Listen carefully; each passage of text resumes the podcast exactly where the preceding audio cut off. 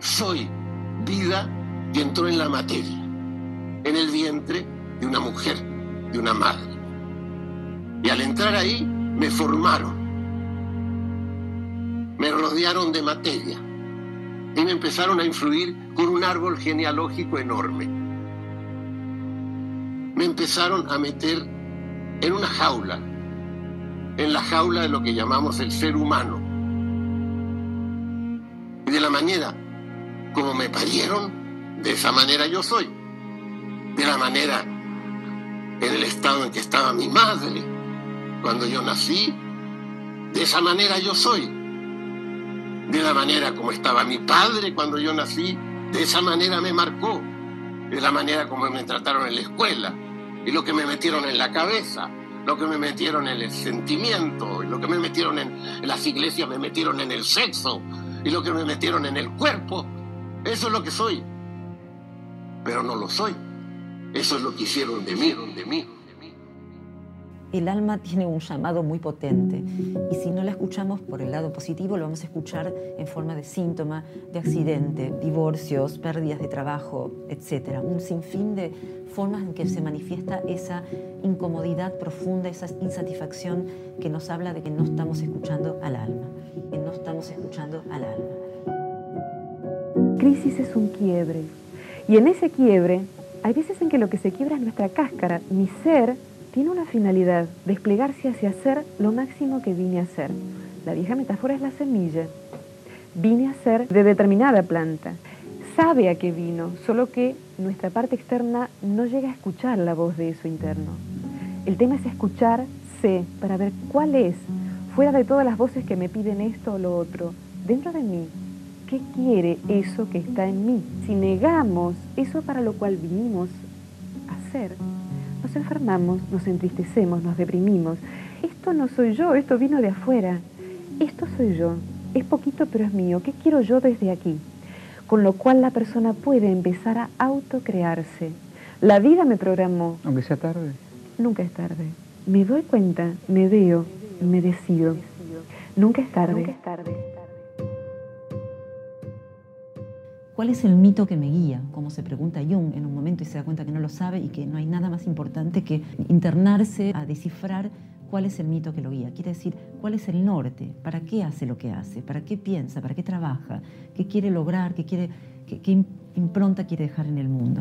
Los mitos eran mitos hegemónicos, quiere decir que gobernaban a sociedades enteras y no se discutían y regían desde la forma de hacer política y de armar sociedad hasta la forma de vivir en lo cotidiano. Se entendió que los mitos eran verdades literales, fácticas, cuando en realidad nunca lo fueron, siempre fueron metáforas.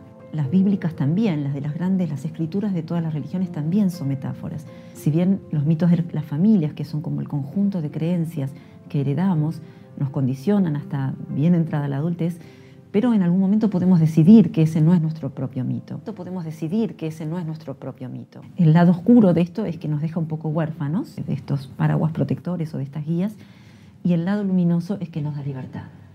Descubrir el propio mito no es nada sencillo, no lo fue para Jung y no lo es para ninguno de nosotros hoy, pero es un hermoso desafío.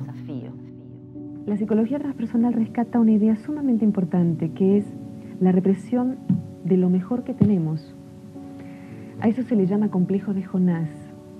Jonás en la historia es conminado a ser profeta y él dice, yo profeta, no cree en su propia, grandeza. su propia grandeza. Entonces, una parte del trabajo sobre sí es ayudarle a la persona a que valore lo bello que tiene en sí misma y lo despliegue. Y lo despliegue en su vida cotidiana, en su familia, en su pareja, en tareas creativas, que se anime a ser, que se permita ser los mitos mismos nos están hablando del viaje del héroe. El héroe somos nosotros, buscando, nuestro, sentido. El guerrero interno libra una única batalla que es consigo mismo. Y es una batalla sin violencia. Y es una batalla donde va a aprender a apreciar lo valioso que hay en sí mismo. Muchas veces tiene que ver con el tesoro escondido. Yo vivo para buscarlo. Lo voy encontrando. Parece que se encuentra de a monedas, pero me consta que existe. Me consta que existe. Hay una parte que es externa, como Castaneda dice el tonal. El nahual está adentro, necesita ser descubierto y despertar del letargo en el cual lo sumió el condicionamiento externo. El gran mito, el monomito, es esto que llamó el viaje del héroe, que es básicamente un viaje de autoconquista, de autoconocimiento. Es el viaje de la conciencia.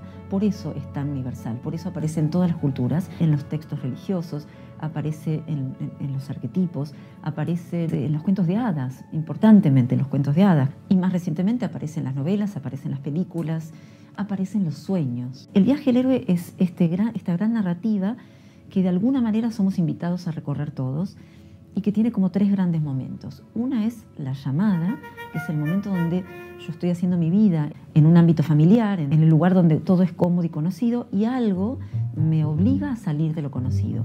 Y entonces aparece, una vez que salimos del terreno de lo conocido, la segunda etapa que es el viaje en sí o la iniciación que básicamente consiste en una serie de obstáculos, donde vamos a, a enfrentarnos con esto nuevo, riesgoso, en varios momentos nos va a poner como en el, al borde de la muerte simbólica.